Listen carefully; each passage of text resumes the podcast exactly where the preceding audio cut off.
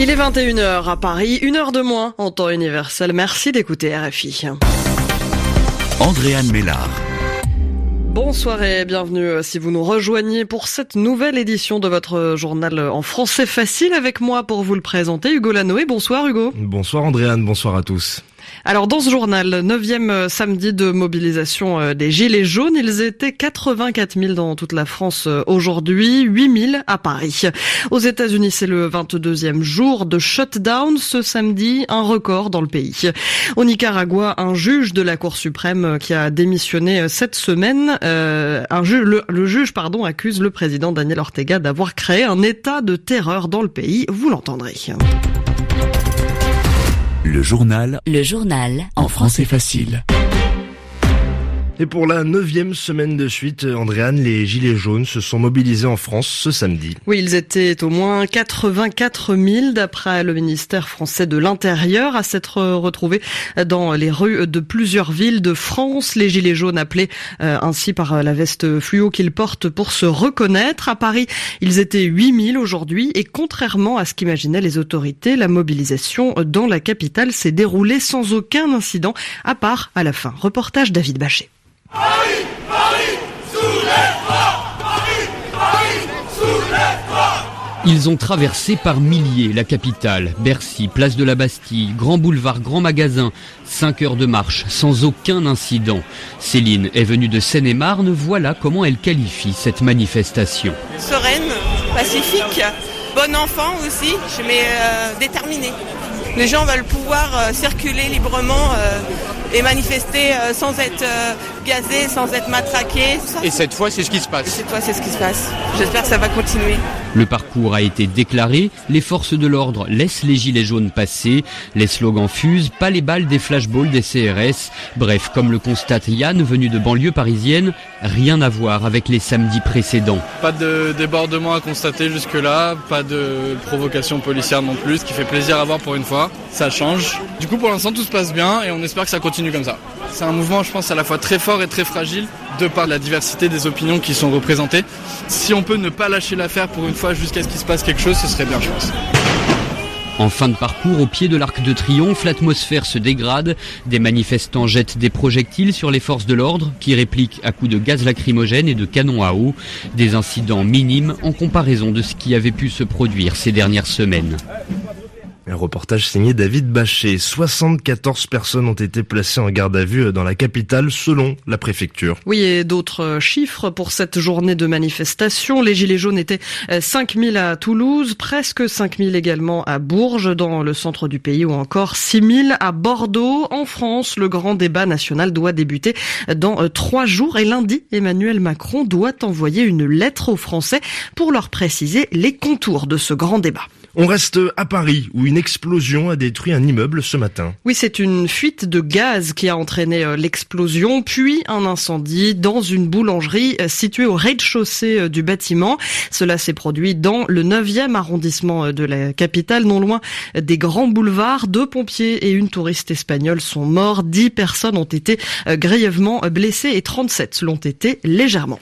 L'actualité, c'est aussi la République démocratique du Congo où il y aura peut-être une cohabitation au pouvoir. Oui, Hugo, la Commission électorale nationale indépendante a dévoilé les résultats des législatives hier soir et c'est la majorité favorable au président sortant Joseph Kabila qui l'emporte alors que c'est l'opposant Félix Tshisekedi qui a emporté la présidentielle toujours d'après la CENI. Les élections, c'était le 30 décembre dernier. De son côté, l'opposant Martin Fayoulou revendique la victoire il conteste aussi les résultats des législatives. Aujourd'hui, Martin Fayoulou a déposé ses recours devant la Cour constitutionnelle. Aux États-Unis, à présent, un record atteint aujourd'hui. C'est le 22e jour de shutdown, c'est-à-dire de blocage des activités gouvernementales américaines. Oui, depuis 22 jours, 25% des administrations fédérales sont paralysées. Le précédent euh, record était de 21 jours. Il était détenu par le gouvernement de Bill Clinton euh, en 1995 et ça risque de continuer encore.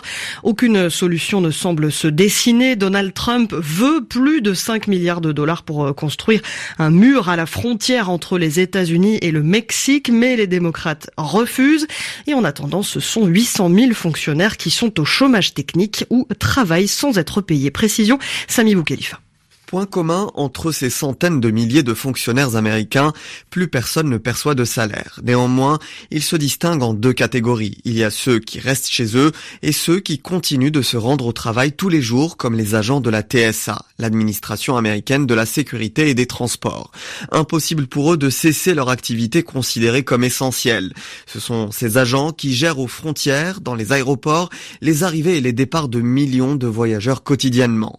Autre secteur stratégique, les impôts, l'administration fiscale ne baisse pas le rideau. La sécurité alimentaire, la sécurité météorologique continue par exemple de surveiller les ouragans. Pour le reste, la recherche scientifique, certains secteurs de la justice, les musées, le ramassage des ordures, c'est le blocage. Mais tous les Américains ne subissent pas le shutdown de la même manière. On est davantage concerné si on habite à Washington. Le fonctionnement de la capitale des États-Unis dépend entièrement des financements fédéraux, ce qui n'est pas le cas forcément dans les autres États. Donald Trump, euh, en tout cas, euh, qui refuse de déclarer une urgence nationale, je le cite, trop vite. S'il décrète cette urgence nationale, il pourra euh, passer au-dessus du Congrès. Le Nicaragua s'enfonce dans la crise depuis la démission d'un premier fonctionnaire haut placé jeudi dernier. Oui, ce magistrat sandiniste, Raphaël Solis, n'a pas seulement quitté ses fonctions de juge à la Cour suprême de justice du Nicaragua, il a aussi accusé le président Daniel Ortega, pourtant issu de la même famille politique d'avoir créé un état de terreur dans le pays. Le magistrat était en poste depuis euh, plus de dix ans et il était vu par beaucoup comme l'un des hommes de confiance de Daniel Ortega. Il a également euh, annoncé euh, quitter toutes ses fonctions politiques, y compris l'adhésion au Front sandiniste de libération nationale. Raphaël Solis compare sa démission à un avertissement. La guerre civile, ce n'est pas pour tout de suite, mais je sens que c'est un risque réel. On ne voit plus comment trouver une issue pacifique. Il n'y a plus de liberté d'expression, plus de liberté pour organiser des partis politiques. La répression est généralisée et les gens sont emprisonnés. Il n'y a pas les conditions pour suivre une voie pacifique. Donc, je pense que l'autre voie est en train de se renforcer. Personne ne le souhaite, mais c'est celle que nous avons prise il y a 40 ans pour renverser Somoza. Je parle de celle des armes. Plus le régime ferme les portes à une voie pacifique, plus la voie d'une guerre civile se rapproche. Ce n'est pas notre souhait et c'est ma principale préoccupation. Propos recueillis par Yaïza Martin de la rédaction espagnole de RFI. RFI, il est 21h08 ici à Paris. Et on retrouve tout de suite Yvan Amar pour le mot de la semaine. Le mot de l'actualité, Yvan Amar du nouveau à la primature de Libreville. C'est ce qu'on a entendu depuis qu'on sait que le président du Gabon, Ali Bongo, a nommé un premier ministre au Gabon.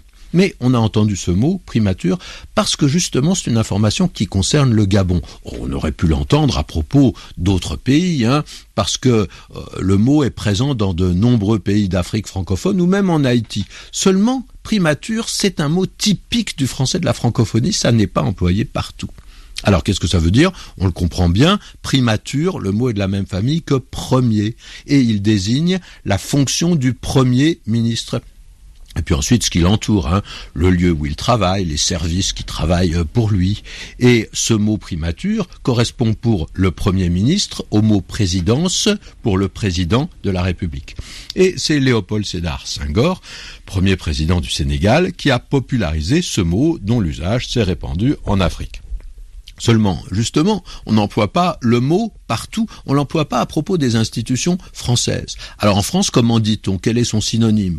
Bah, il faut bien avouer qu'il n'y en a pas il y a un manque dans le français de France. Alors comment fait-on?